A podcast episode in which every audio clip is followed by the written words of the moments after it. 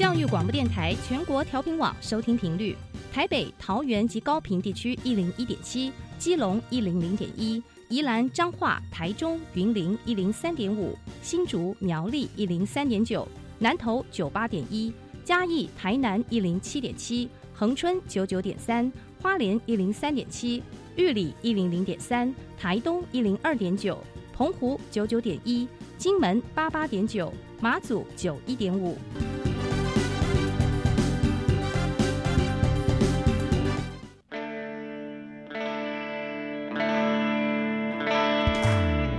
命时时有惊喜，生活处处是学习。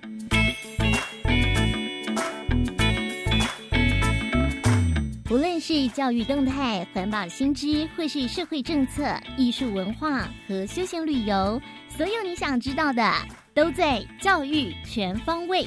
每周日上午十点零五分到十一点，邀请您与我们一同打开学习新视野。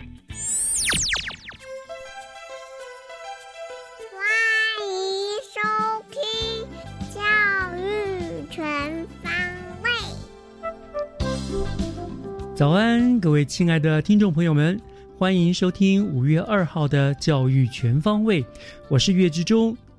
又是一个新的月份的开始，我想时间真的好奇妙哈，你看不到它，也抓不到它，但是呢，它却实实在在的存在着，而且呢，一刻不停的呢往前流转着，任谁也没有办法叫它停住或者是倒流。往往呢，就在一个蓦然回首，我们才发现时光又已经悄悄地走过了一大段。所以呢，如何把握住时间，一直是大家各自使出浑身解数，想要找到答案的大灾问哈。那听众朋友，您是如何运用你的时间呢？希望大家都有很好的把握时光的一个对策哦。那么时间可贵，五月二号的教育全方位，就让我们赶紧从学习加油站开始吧。学习加油站，掌握资讯，学习加值。今天来到学习加油站单元的来宾呢，是新北市五峰国中的吕尚云，还有王敏如两位同学。他们呢都有非常丰富的比赛经验，还有参与社团的经验啊。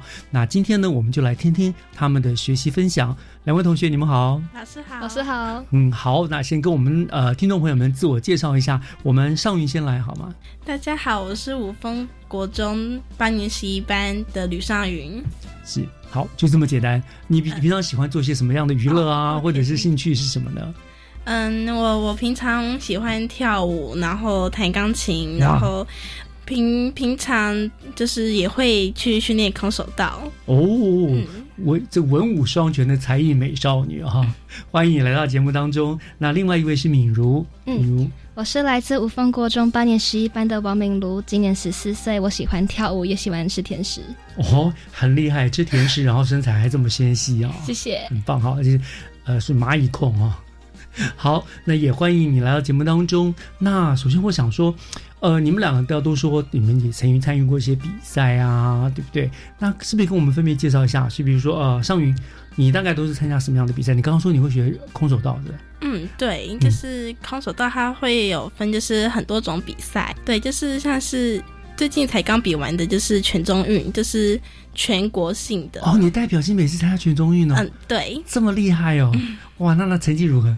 呃，第七名。哦，那也是不容易的嘞，很简很厉害哈，恭喜你啊！这样子，不过还有进步空间哦。对，你你今年是第几次参加？第二次。那还有机会吗？明年？还有还有，就是国三有一次机会，所以就像希望你更上一层楼，明年至少能够拿个牌回来，对不对？对，好，那呃，敏如呢？呃，我是有参加就是班级的活动，还有合唱团的比赛，然后有时候会就是有参加每年都会举办的国语文竞赛。哦，语文竞赛哪个哪个项目？呃，我去年是参加国语演说，然后我今天中午要去参加作文。哦，也是很厉害，能说能写啊，真的不容易。不过听得出来你的声音跟发音都还蛮不错的哈，是蛮适合这个比赛的。好，那呃，你们参加这个比赛是从国小就开始，还是就国中才有这样的比赛呢？嗯，我的空手道因为就是国中才开始学，所以就国中才开始去比赛。哦，那你说你还喜欢跳舞啊？怎么那个有没有比赛？哦，就只有舞展。舞展哦，对对，好，那在国中你参加这个空手道比赛，嗯有没有哪一场是让你印象比较深刻的？它是一个叫做中小学的一个空手道比赛，嗯因为它就是不分年级，就是每天都每天都有就是不同年级的过来参加，像是国小的、国中、高中都有。然后那场面就很壮观，然后他就是在那边要拿牌很不容易，因为他那个人数真的非常的多，他就就是没有年龄上的限制，。哦，所以你对打的对手可能是个国小同学，可能是个高中生，呃呃，不是，就是还是有分级、分对年龄这样分年龄，对，哦，嗯所以所以那个就打的比较辛苦这样子。对，就是国一印象深刻到国三的都会在同一个哦，一个量级，群对，量级很多很多人，对啊。是好。那敏如呢？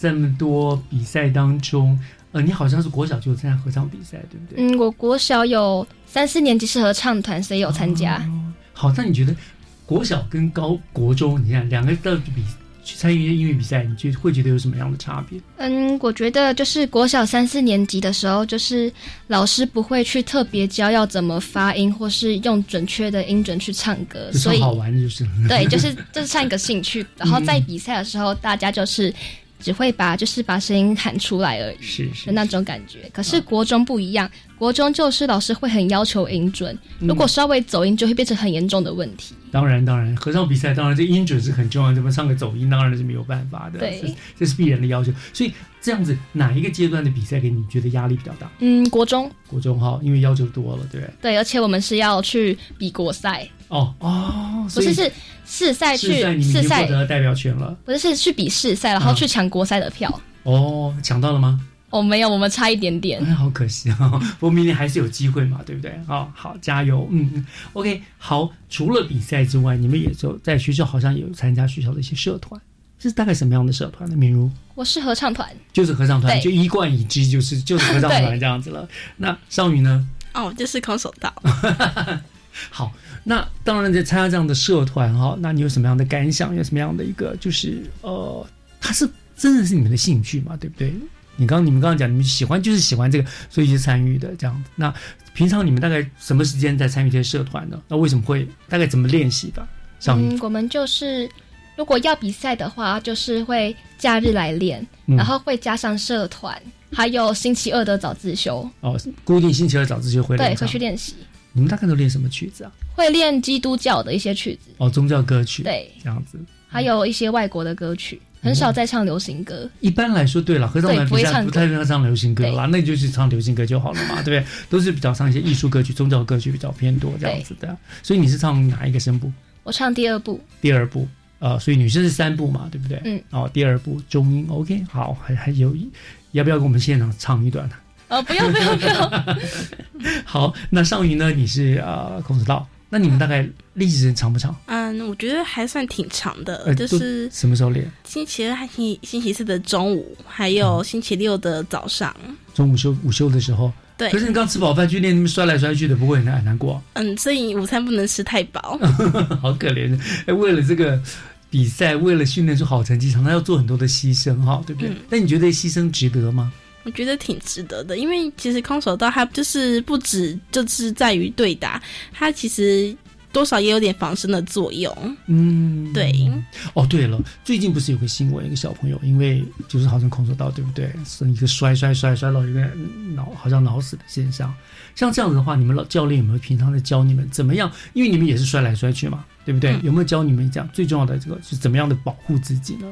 有就是你在摔的时候，你下就是到地上，就是摔到地上的时候，你就是防护的动作要做好，嗯就是像是像让像球形这样子，就伤害力会比较小。哦，尽量要把自己身体拱成一种球形的这对样子。哦，所以还是有技巧的，对不对？嗯哦，真的保护自己真的最重要。不管参加什么比赛，我觉得安全还是一定要放第一位的啦，成绩对倒还是其次，对不对？嗯，好。那另外呢，我看到资料上面你们俩很厉害，就是你们还曾经担任校内的司仪活动，两个都有吗？不是是我是司仪。是你是司仪，嗯好好来跟我们分享一下吧。当这个司仪的经验啦，还有你觉得什么当那个司仪要什么样的条件？嗯，我是七年级的国语文竞赛，就是演说，我有得第三名，所以有这个去可以去选选司仪的这个机会。嗯哼，然后就选上了。当时是有四个女生，可是只能选两个，所以其实当时也是压力蛮大的，就是很怕自己就是选不上。嗯，嗯，那后来选上了，那你有那那那那你们大概都在什么时间担任司仪的？什么活动？升旗升旗升旗招会，我现在有点不太清楚，就是你们一个礼拜大概升旗几次啊？呃，一次就一次，那你就担任升级的司仪，就是喊口令，升对旗典礼开始，敬礼肃礼之类的这样子。那有没有主持？譬如说校内的一些什么艺文活动啦、表演活动，会请你们也顺便去当主持？嗯，不会耶，目前是没有，有没有想有没有这个希呃希望？有没有想想做这件事情？有有啊，但是还没有机会就是了。对，可以主动跟学校争取，做主持人蛮有意思的，比当司仪有意思。司仪就是照本宣科的念嘛，所以这是你的，也是你的兴趣嘛，对？那有没有什么感想？嗯，就是像就是怎么讲，就是会很容易紧张哦。对，从从从一开始我第一次上任的时候，就是讲的都心都是抖的，嗯，嗯可是到现在，就是我已经要放下这职务了，可是我的。我就是每次要讲前的那前那几秒，就心脏也是都会很战。还是会是啊是啊还是会紧张。对，然后我会很担心第一讲错，像有一次是升旗的位置，就升旗子那个位置突然换一边，然后我不知道，有没有人跟我讲，那时候我就讲错了，然后我就很惊慌失措。可是讲错是说讲错方向，向起向它对转转转错对讲错本来应该向右转，你讲的故原来就是向左转，就向左转了，这样大家转错，对差不多，了那怎么办？那个怎么办？就是我讲完之后，主任就是有帮我出来解释，然后我就觉得说，嗯，就是就是对，这就是一种临场反应。嗯，像有时候像弟讲的时候也是一样，就是可能有人没有来，我就要把奖状抽掉。当然。对，就很怕发错，因为我们校长蛮注重这个东西，是是，对，就很容易很容易对出错，然后就是一种临场反应。没错，一个嗯当一个称职的司仪或主持人，除了要口齿清晰之外，临场的反应其实是更重要的，因为你永远不知道会突发什么状况，那你如何去化解它？我想这个都是一个很好的学习的经验，对不对？这在课堂上学不到的，但是经由这个，你可以学到很多这样子的经验，蛮不错的。那呃，这是敏如，那尚宇呢？你们在呃学习空手道啊，或者是你在参加很多比赛啊，这个在练习的过程当中，有没有什么你特别难忘的事情，特别大的收获，什么样子的？或者是有没有什么出糗的难难忘的经验？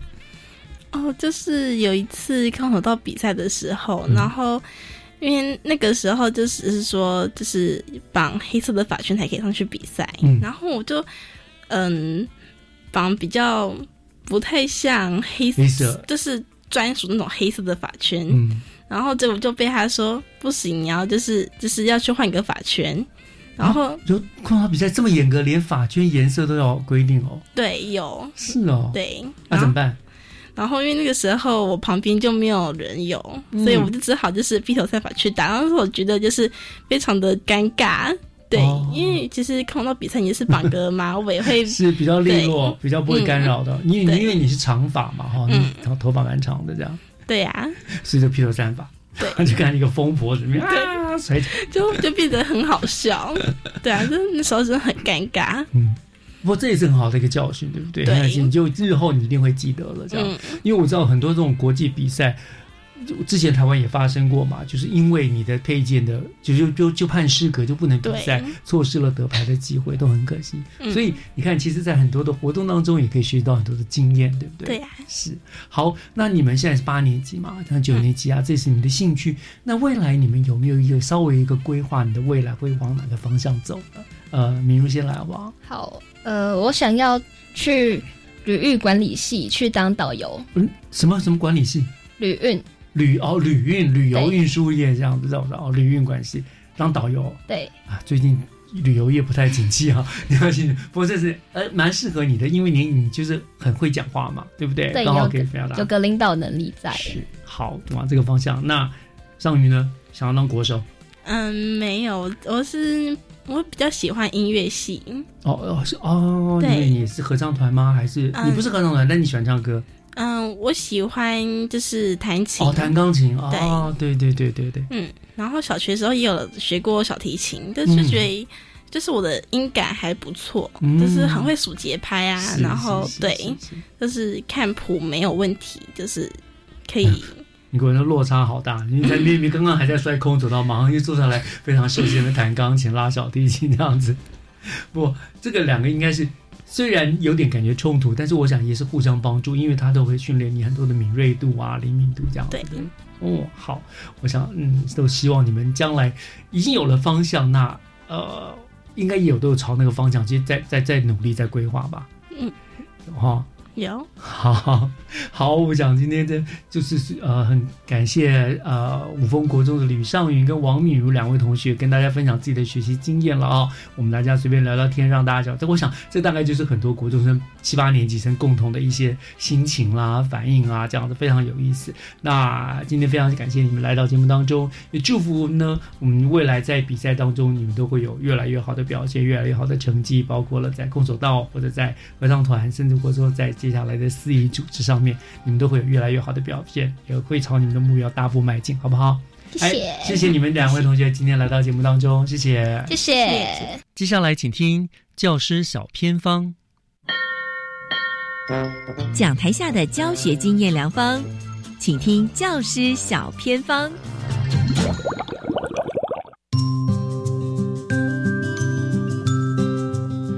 所有听众朋友加入今天的教师小偏方，我是季杰。今天呢要来分享哦，透过这个情境的激发，让学生拥有更多的学习动机，而且是透过。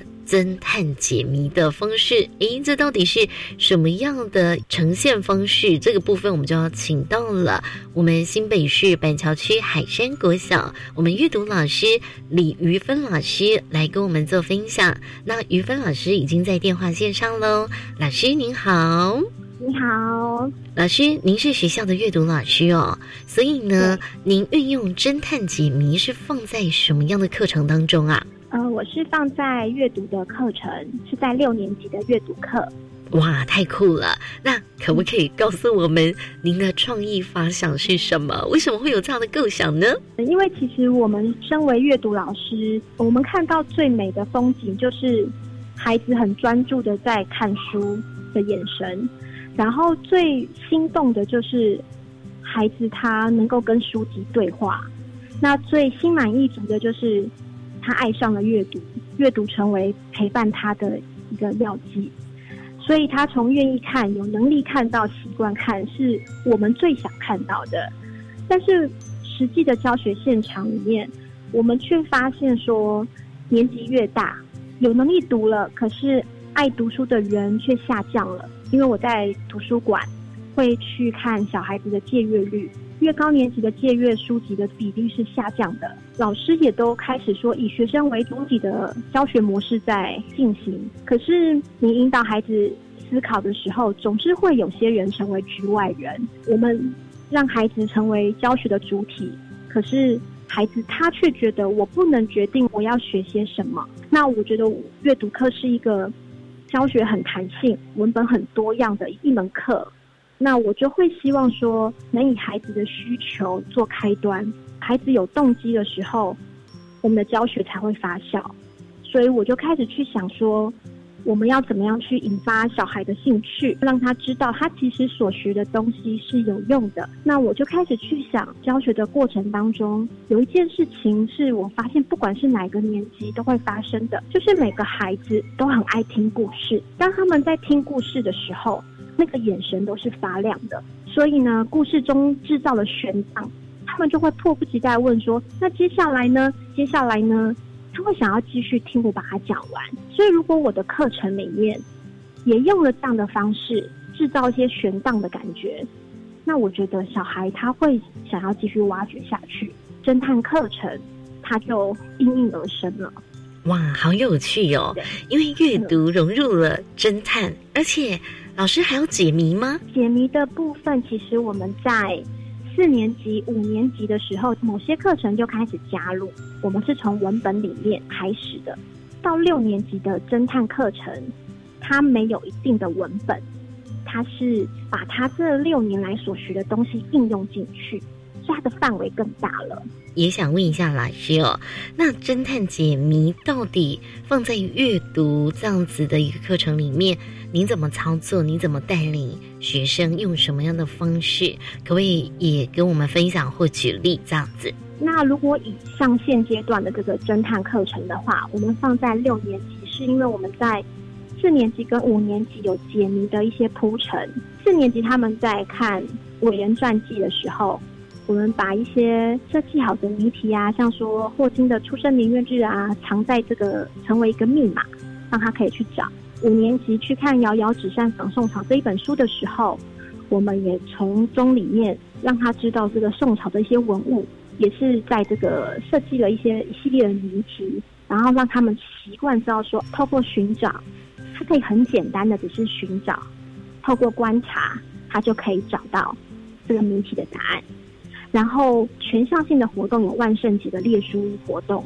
那我们就会推荐《列书游戏》这本书，让他们知道有基本的怎么样去把密码藏在这些文案里面。六年级在操作的时候，一开始我们进行了一个小小的活动，叫做情境推理。情境推理就是用了这个海龟汤，呃，如果比较学理的说法就是情境推理。嗯，那海龟汤它里面就是出题者他有一个预设的答案，那他说出了一个情境之后。要让所有的人问问题，那每个人呢问的问题只能是封闭式的问题，那答题者就只能回答是或不是或是无关。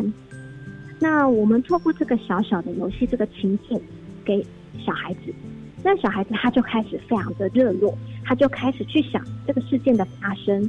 可能会有很多的可能性。那因为他们问的问题，我只能回答是或不是。透过我回答是或不是，让他们找出真正的答案是什么。透过这个小游戏当中，我们让孩子知道说，一件事情的发生可能会有多样的可能。那你要仔细的去观察、判断，排除不可能，找到唯一的答案。这个做一个暖身活动之后，我们就开始了侦探的课程。那侦探课程总共有七个关卡。所以有些同学他会在第一关，可能在某些关卡卡住了，那这种也没有关系，因为他就可以透过一些询问啊，或者是透过一些提示啊，因为我们其实都会给小孩子一些提示，可以透过提示找到可能的答案。老师蛮有意思的，我比较好奇，比如说七个关卡，那这个关卡是老师您设计的吗？还是同学们要自己设计？那你能不能举一个例子？我们的方式是分组进行的，我大概是六个人一组，然后呢，我给他们的情境就是说，就是放了一张照片，叙述了有一个女生 Jennifer，然后她她是从国外来到台湾生活的一个女生，然后在台湾有几个好朋友，就是照片就显显示出来，然后某一天却突然失联了，那大家找不到他，家人也找不到他。那到底发生了什么事情？进去了他住的地方，发现地板上散落了一些书籍，留下了一些纸条。这个纸条里面呢，开始就叙述了真实的世界留下我的踪迹，唯有发现你才能救赎我。然后小朋友就要从这个散落的书籍里面，去透过小说三元素去分析哪一本书是异于其他本书的，它是真实的书籍。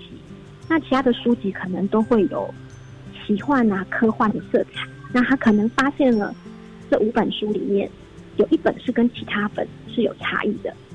那像传统的教学方式，可能就是呃，我们请学生写小说三元素，或者是传统的方式，可能说，哎，请比较这五本书的异同。但是我们如果换个方式说，他留下这些字条。那这个字条里面有一个很关键的词，就是真实的事件才能发现。那他就要从这些书里面去辨别，说有一本书它是真实的小说、真实的书籍。透过这样的方式，他就会得到这一本书的谜题。他写出来之后，他就可以到下一个关卡。这七道关卡里面，它包含的方式其实有社会科，也有数学科。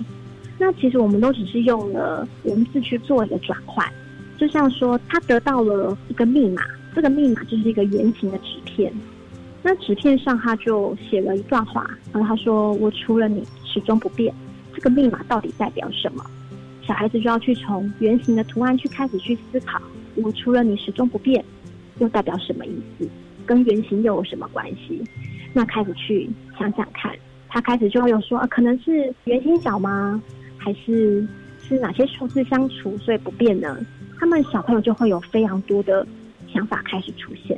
谢谢老师哦。其实会发现，哎，真的蛮有趣的，但老师也很用心。也สวัสดีค่ะ Hello，阿巴嘎巴，阿罗明啦吧，来自世界各地的新住民朋友，在每周一到周五晚上八点到八点半，在幸福联合国节目，透过新的声音、新的观点、 新的视野，邀请您来关心和了解台湾新住民社会，让我们一起在台湾创造幸福。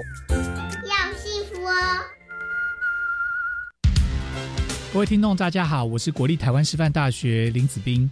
校定课程是十二年课纲里面由学校自行规划安排，具有教学目标主题，希望可以形塑学生适性发展跟发展学生潜能的课程。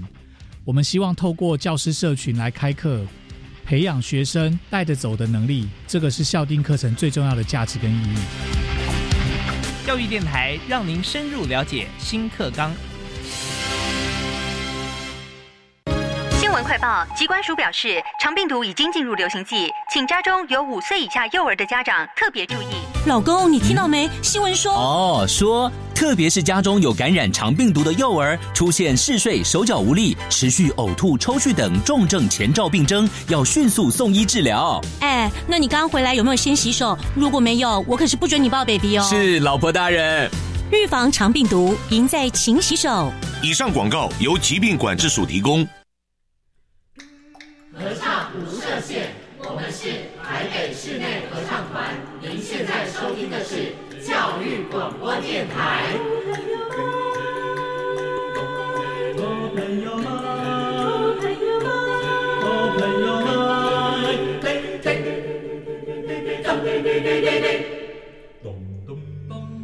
就爱教育电台。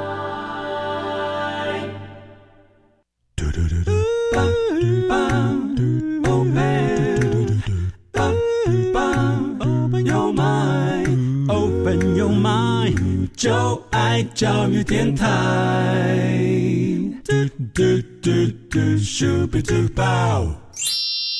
打开您的幸福生活新视野，请听学习城市万花筒。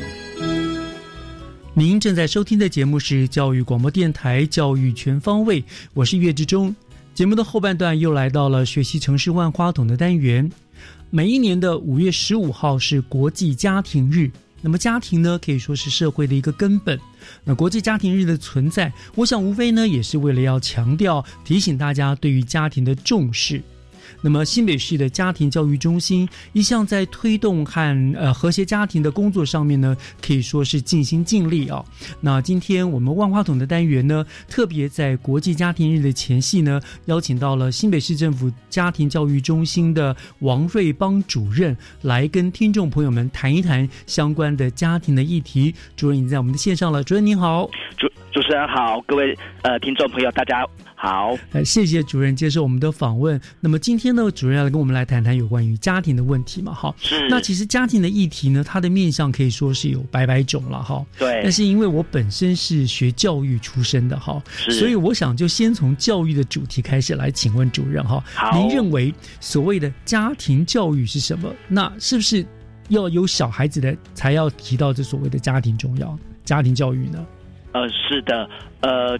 确实，家庭教育的包含的面向很广，那也不是说只有呃小孩的家庭才需要。嗯，那我们台湾在二零零三年开始制定的家庭教育法，它是在全世界来说是第一个以家庭生活教育为内涵来立法的一个国家哦。嗯，那我们的家庭教育法在这个内容上面，呃，有非常多包含了亲子教育、子子教育、呃性别啊、性别教育、婚姻、呃家庭伦理教育资源这些，包括情绪教育，这些都是属于我们家庭教育的这些内涵。嗯，对，哎，那呃，因为对我们呃所有的人来说，家庭大概有分成几个部分。第一个就是说，呃，家庭是我们每一个人出一出生的时候就呃一个最最呃最简单也最。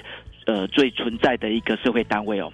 那家对每一个人来说，它都是一个呃一个避风港。没错。那我呃这个家在这里面，我们是呃我们呃每一个人呃对呃来说，在心灵上有一个陪伴的一个场所。那我们说在学校我们要去受学校教育，嗯那好像在家里面很多人就觉得说啊，我就在家里面长大，就在家里面生活，跟所有跟这些呃我出我的家我的爸爸妈妈、我的兄弟姐妹、我的阿公阿妈，好像这些相处就是很自然，好像都不需要有特别说我们需要做一些什么教育，嗯但是。很呃，我们去学校要受教育，然后当去工作的时候，我们说要有之前的训练、哦之前的教育，教育，然后谈到投资理财呀、我们会说，那我们要理财教育。嗯嗯嗯那理所当然，在家庭里面，我们这些也更需要教育。那这些的教育很重要的是，让我们在彼此家人的关系的经营上面，让我们可以有方法、有能力、有技巧，可以去跟家里面的每一个成员去做一个更好的互动。嗯，没错，这样讲起来真的是有道理哈。是对啊，为什么家里其实是我们待的可能时间最长久的，那更应该要有教育、家庭教育这个东西。啊，对，是是是的，呃，呃，好，那那那那所以呃，你说不只是，那我说刚刚我们讲是说。家庭有有父母啊、兄弟啊、子女这样说，那我如果说没有小孩子呢，就是夫妻两个人，这样还需要什么家庭教育吗？呃，当呃只有夫妻两个人的时候，刚刚我们提到，他这家庭里面，我们做家庭教育很重要的是关系的经营。嗯那虽然没有小孩子，那可能没有教养其他有小孩子的遇到的教养的议题，但是两个人夫妻怎么去经营，就会是一个很重要的一个课题。嗯那在台湾来说，以台湾来说，我们的离婚率，呃，离婚率最高最高的，呃，请主持人你猜大概是呃几年以上的夫妻？离婚率啊，嗯是七年吧？不是有七年之痒吗？哎，对，很多人都说是七年之痒，但是以目前台湾来说，最高的是结婚五年以内的夫妻，这是结婚很长的，呃，结婚率最高的一个族群。那另外一个另外一个比较高的族群会是在结婚呃十五年以后的。那我们去了解之后，很可能是结婚五年这个过程中，大家发现说，哎呃，嗯。结婚之前大家因为呃呃恋爱而认识在一起，然后结婚之后就比较了解自己彼此相处上有一些遇到的问题。嗯。那很可能是在没有小孩的时候，那好，那我们就离婚了。哦可是，在之后，在那个十五年，可是当有了小孩子之后，大家都愿意为了小孩牺牲。然后对，然后愿意愿意呃委屈一点，包容一点，然后我们就是继续生活在一起。可是等到孩子长大了，那可能就是觉得没有那么重要了，对对孩子可以独立了。好，那我们就分。哎，所以回到我们一开始主持人讲的说，难道没有小朋友的就不需要家庭教育吗？所以我们回到刚刚的数据来说，结婚五年内事实上是离婚率最高的。嗯那这个时候他们也需要家庭教育。那他们需要的家庭教育就是有关婚姻的教育，需要去经营两个人的关系的这样的一方面的一个学习。嗯，谈恋爱的时候呈现的都是最美的一面，啊但是是真正结婚生活在一起，你所有的东西、生活百态都呈现出来了。是那怎么样的彼此去接纳、去容忍、去改变等等，都都是一个学问，是要互相学习的，对不对？对对，确实是如此哦。哦哎，所以你知道，所以难怪五年之前，因为就是觉得不合不合就散嘛，对不对是？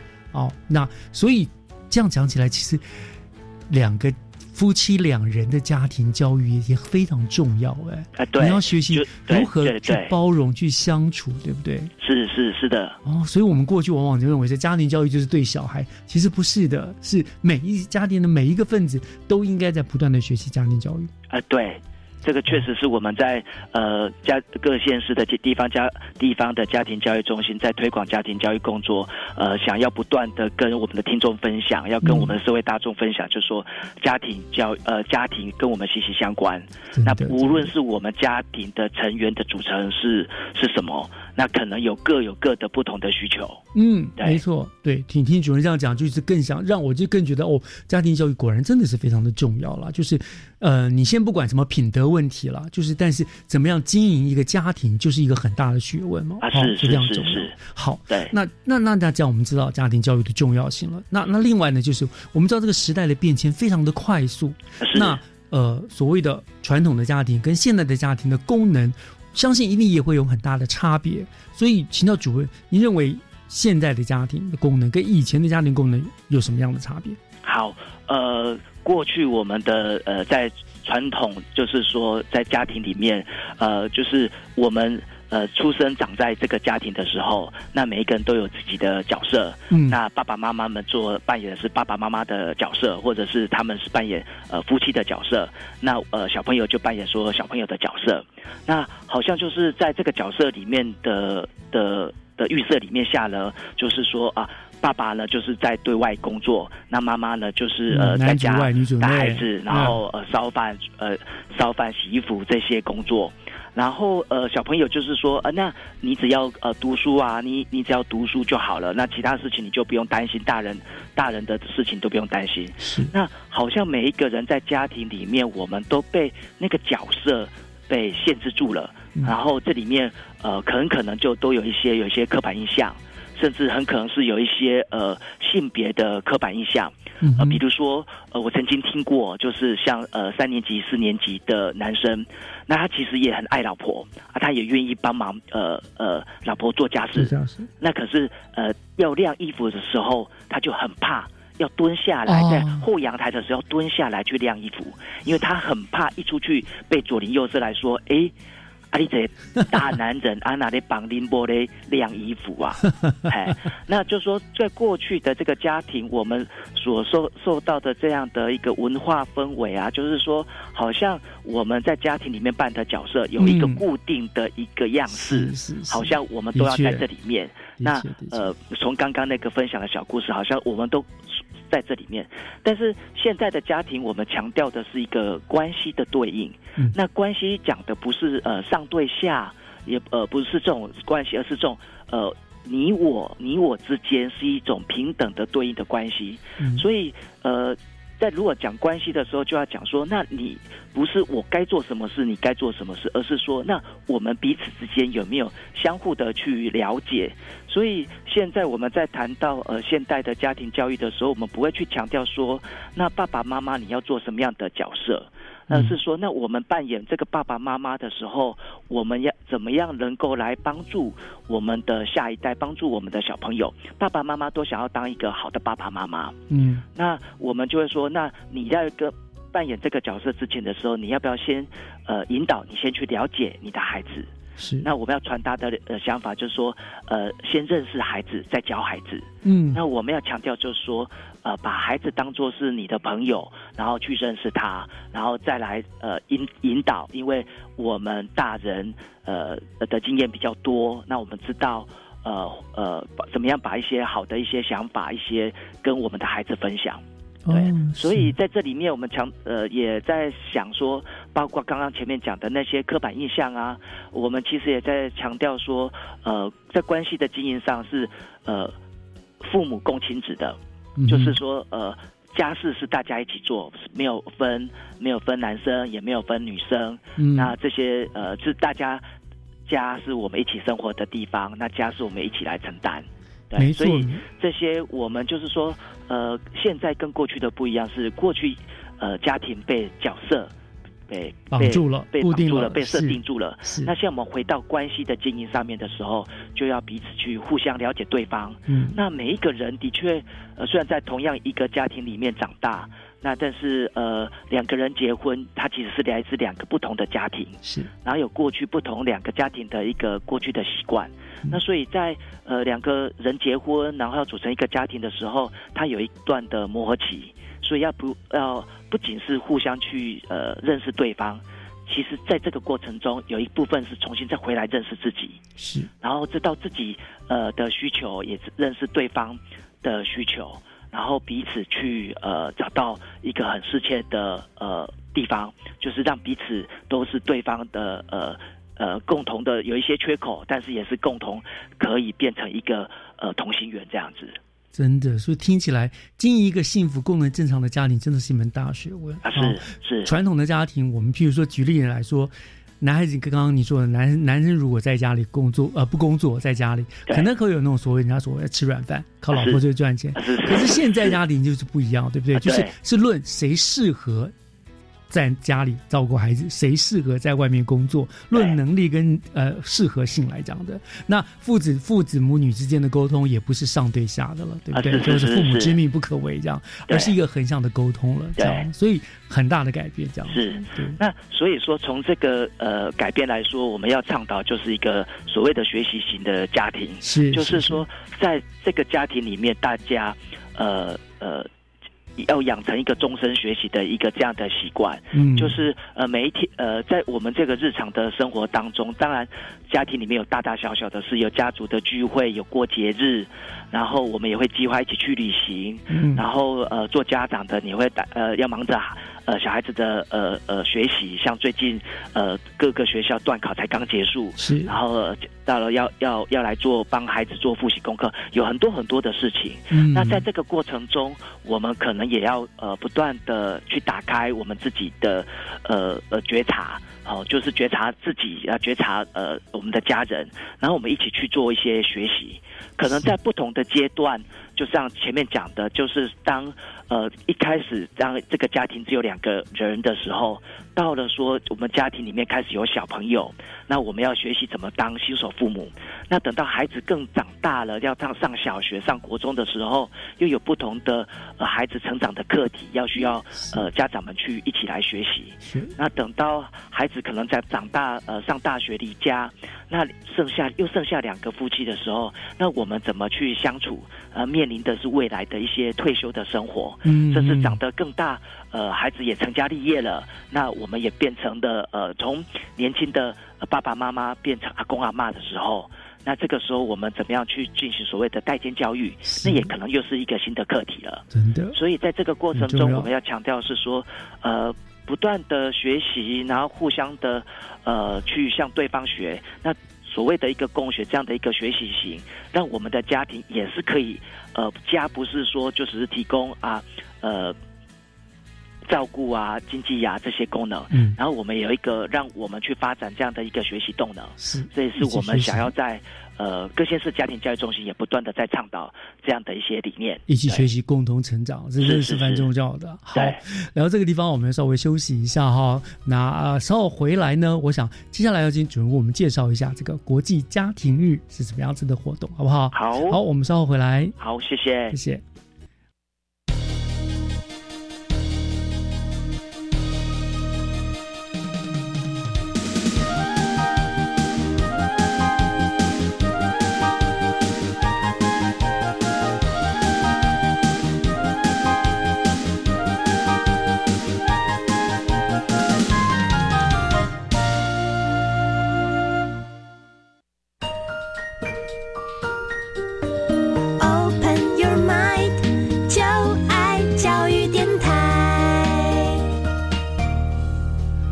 Open Your Mind，就爱教育电台，欢迎回到学习城市万花筒的单元，我是岳志忠。今天为大家访问的来宾是我们新北市政府教育呃家庭教育中心的王瑞邦主任哦，跟我们来谈一谈这个五一五国际家庭日。刚刚我们聊到了家庭教育的重要啦，还有现代家庭呢，它的功能呢做了很大的改变哦。我想接下来，当然今天我们一个主题就是五月十五号是所谓的国际家庭日嘛，哈。是那是不是请主任给我们介绍一下国定家呃这个国际家庭日它的由来，以及我们新北市政府想要借这个五一五国际家庭日做一些宣导一些什么样的理念呢？啊，是呃。国际家庭日哦，是联合国在一九九四年的时候，他们在这一年把它定为国际家庭年。那同时在这一年的时候，呃，把五月十五号定为国际家庭日。嗯那最主要呢，就是联合国希望透过这个国际家庭日，然后来呼吁世界各国都来关注家庭的价值、家庭的重要性哦。嗯那也去关注说说要在家庭中生活的这些人们他们的需求哦。那每一年呢，国际呃联合国都会在国际家庭日都会定一个主题。那在二零二零年的时候，他们的主题是定为发展中的家庭。嗯那教育部呢，在这一年的时候，在就是在去年，呃，也开始针因应这个主题，有就做了一些呃委托师大做了一些调查。那调查中最主要是针对民众跟工作跟家庭里面的一些冲突哦。那呃，根据师大的调查里面呢，就是说发现呃。呃亲子互动的时间很少，然后那个工作跟家庭生活是相互干扰的，就大概有呃有三成的爸爸妈妈，他们每天和孩子相处的时间不到三个小时，嗯。甚至有一半是连两个小时都不到，然后有四成的民众都表示说，他的工作会影响家庭生活，那所以呃。师大的调查中有进一步去了解说，那在呃工作的时候，在企业的时候，对家庭、对呃呃对家庭、对员工们、对家庭这个照顾的部分是什么？那事实上我们都知道，很多的企业他们对员工的照顾，他们会提供托育的补助啊，会有育婴假这些呃诸如此类的。但事实上，呃经过调查发现呢，就是说员工去使用这一些呃福利啊，像托育啊、育婴假这些家庭照顾假。弹性工时的安排，事实上，呃，使用度呃没呃没有想象中的高，因为有很多有民众有需求，但是他不见得会去用，因为很怕，万一他请了，可能就公司留下不好印象，然后就被就会丢掉工作了。是是是，有会有这些的担忧，嗯。所以就是用这些福利措施跟跟他的工作满意度并没有直接的关联，但是反倒是说，如果企业他们提供家庭的呃活动很多，比如说亲子帮忙安排亲子日啊，安排家庭讲座啊，哎，员工的工作满意度就会很高，嗯。所以很有大概有三成的民众，他们有都有参加过企业举办的家庭日或家庭的亲子活动，嗯那所以呃。教育部就从延续这样的一个研究里面呢，就开始呃，从去年开始就推动呃友善家庭，然后将家庭资源输送到职场的这样子的一个一个活动，然后去帮各县市去媒合呃一些企业。那我们新北市也在这个媒合的部分，那我们去年就跟呃通过教育部的媒合，我们就跟技嘉科技来合作。嗯，那像我们今年就呃主动，我们跟技嘉公司来呃来讨论。那我们在去年的时候呢，呃。就是讨论有些什么的议题，那我们就今年就办了两场的讲座，一有一场是山西的议题，这个是目前大家呃很多父母都很担心的，对，哦，那另外一个就是情绪教养，嗯，就是说很多呃父母就感受到，哎，孩子的情绪问题很多，很困很困扰，不知道怎么办，嗯，好，那我们就呃提供这样的讲座，然后安排呃讲者到企业，让技家，那让他们利用中午的时间呢，然后让呃呃这个有这个呃议题的需求的呃员工就来听讲，然后我们也另外安排了呃这个成长团体，然后来到这边。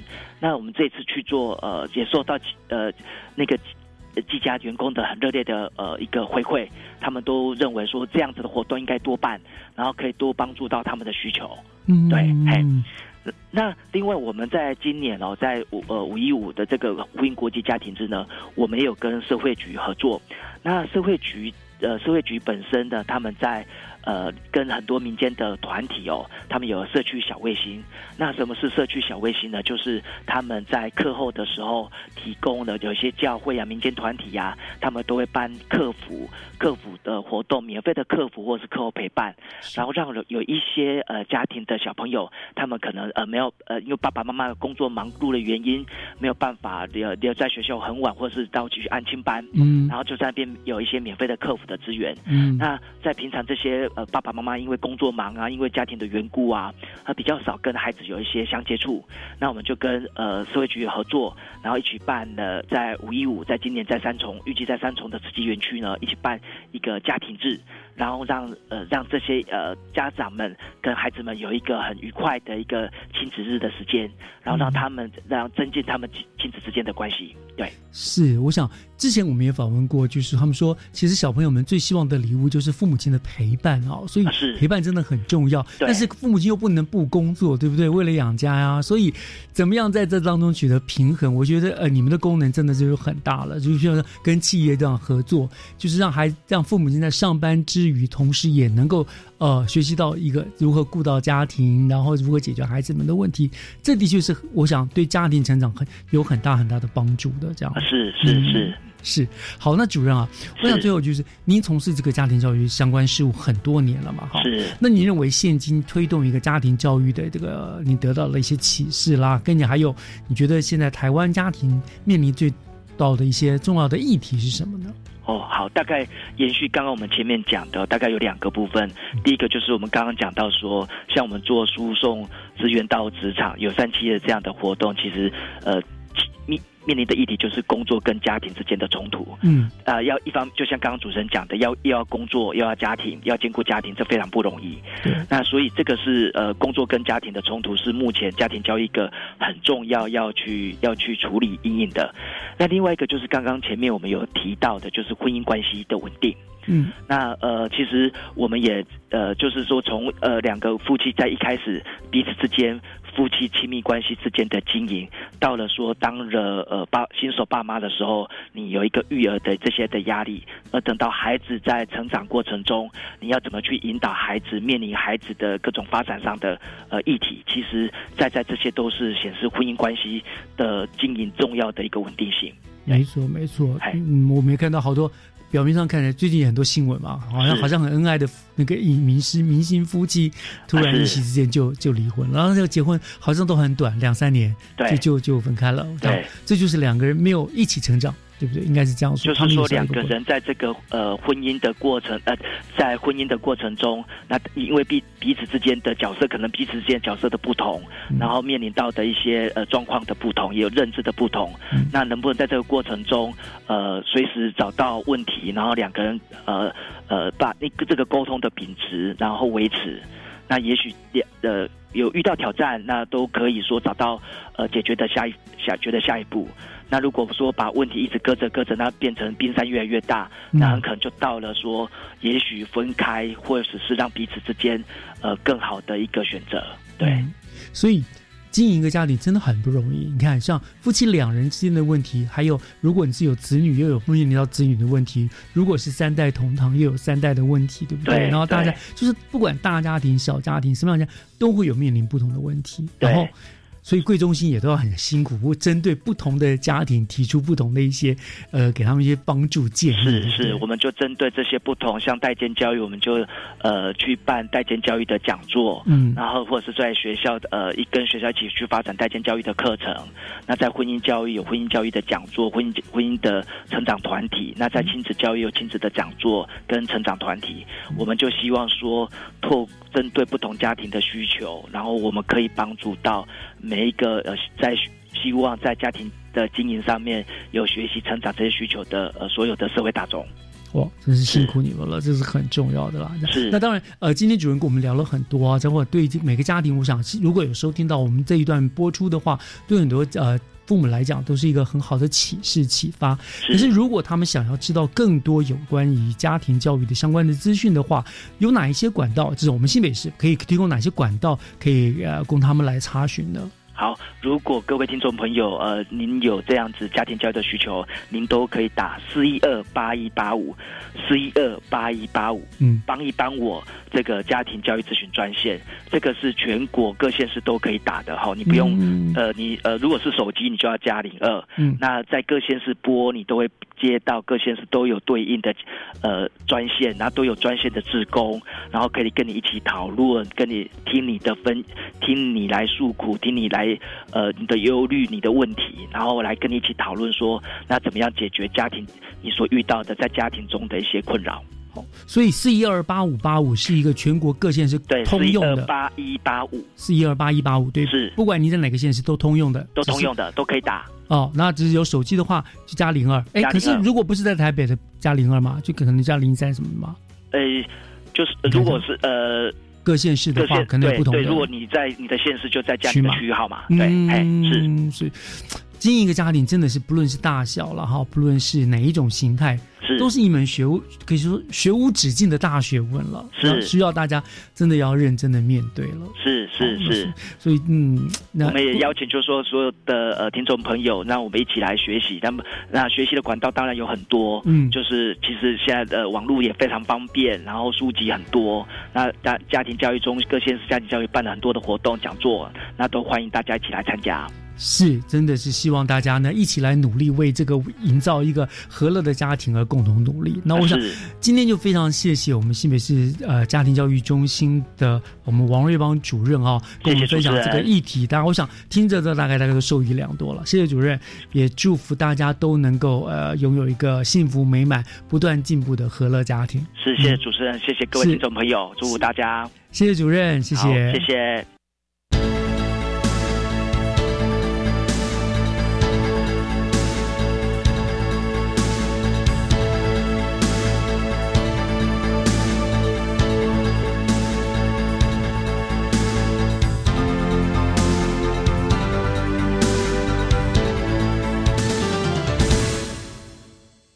以上就是五月二号的教育全方位，感谢您的收听，我是岳志忠，祝大家午安，我们下个礼拜见喽，拜拜。